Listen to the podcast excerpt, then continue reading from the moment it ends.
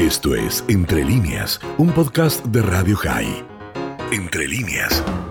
Hola a todos. En este espacio de Estellos quiero referirme a un tema que no siempre es comprendido adecuadamente. Me refiero al papel que tienen las festividades judías, en este caso, en la construcción de nuestras narrativas, las narrativas que nos dan sentido y que nos permiten vivir como comunidad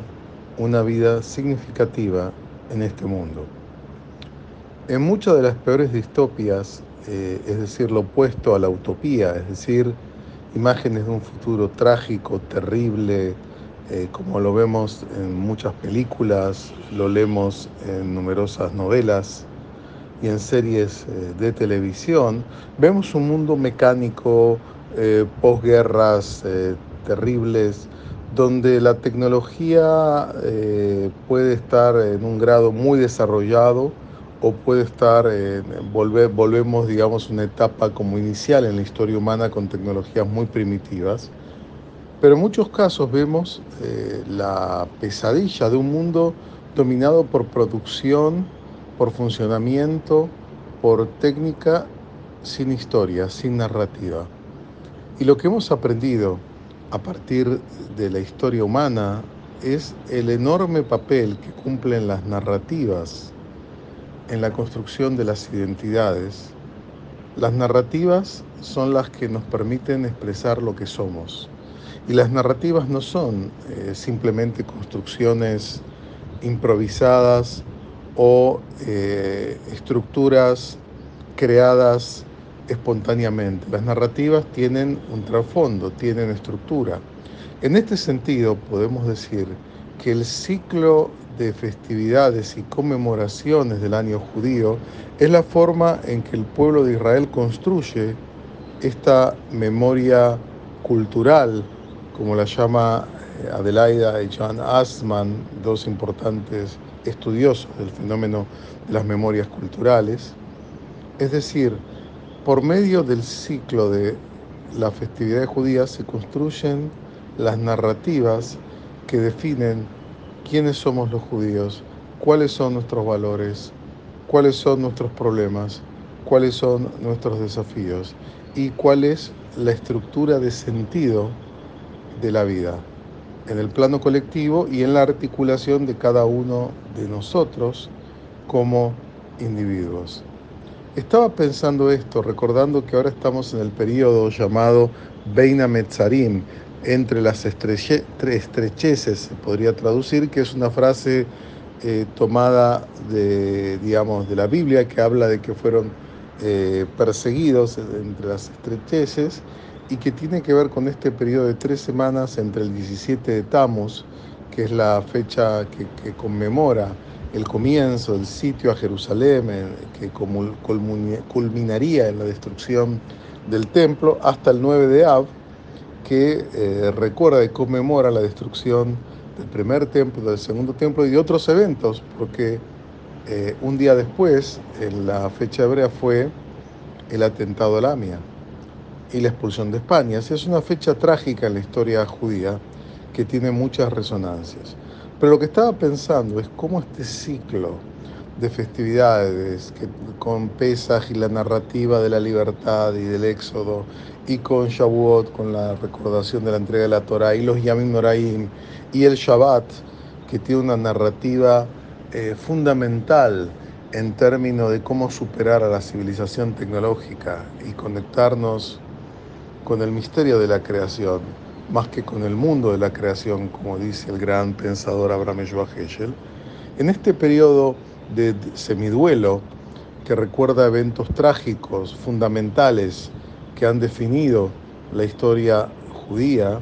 estaba pensando en qué medida estas narrativas siguen funcionando. ¿A qué me refiero? Tisha B'Av conmemora la destrucción como decíamos, del primer templo al segundo templo. Según algunos textos talmúdicos, la destrucción del primer templo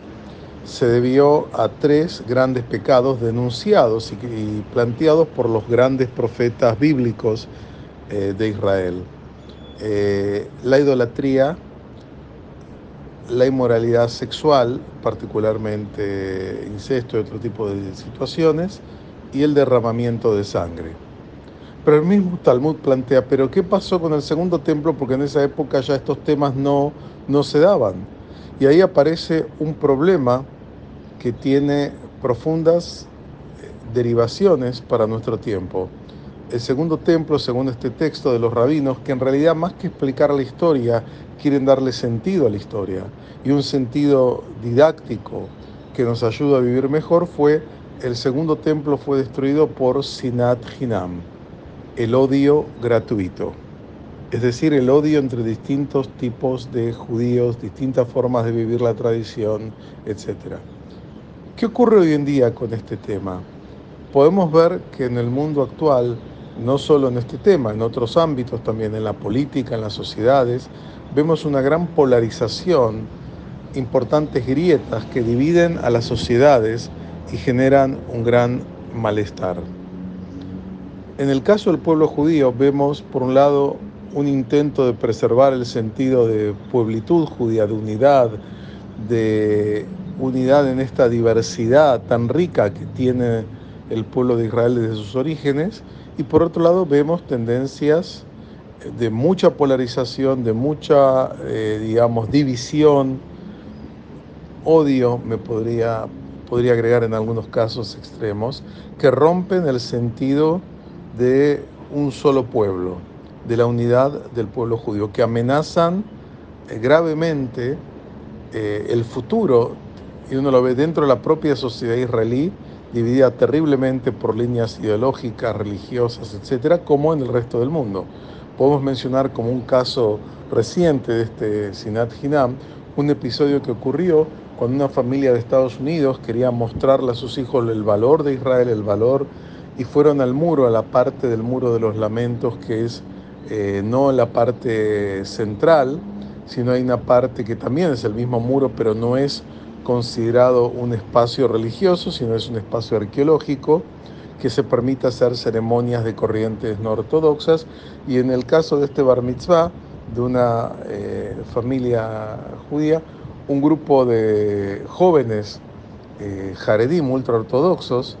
incitados por supuesto por algunos de sus líderes, fueron a, interrumpir ese momento del bar mitzvah, de la lectura de la Torá, arrancaron sidurim, se ve en una imagen una de las personas que arranca una página de un sidur y se suena la nariz con esa página rota. Y esta familia que esperaba tener una experiencia interesante, espiritual, significativa, de conexión con el pueblo judío, con la Torá y con el Estado de Israel, se encontró con una experiencia disruptiva, terrible,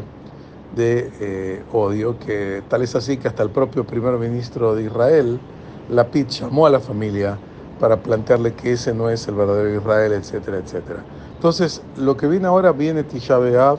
este día tan trágico en la historia judía, esta conmemoración, con esta narrativa de que el odio gratuito, las divisiones que no saben respetar la diversidad del otro, pueden ser sumamente destructivas para el pueblo judío y para cualquier sociedad que no encuentra consensos básicos. La pregunta es en qué medida este día de contrición, de ayuno, con esta lectura del texto de Ijá, la, la Megilat Ijá, el libro de lamentaciones, eh, en qué medida tiene sentido en medio de tantas polarizaciones, de tanto odio. Y acá viene en mente la frase de unos grandes rabinos del siglo XX, el Rav Kook, que fue rabino principal ashkenazí eh, de eh, la época del mandato británico en Eretz Israel, un místico, un hombre profundamente espiritual, que decía que así como el templo fue destruido por Sinat Hinam, por el odio infundado y gratuito,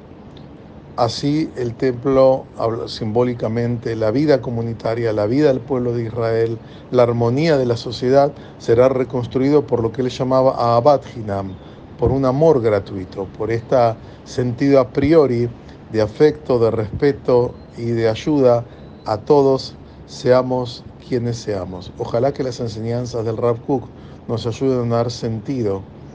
en estos días de reflexión que recuerdan algunos de los acontecimientos más trágicos de la historia judía. Esto fue Entre líneas, un podcast de Radio High. Puedes seguir escuchando y compartiendo nuestro contenido en Spotify, nuestro portal radiohigh.com y nuestras redes sociales. Hasta la próxima.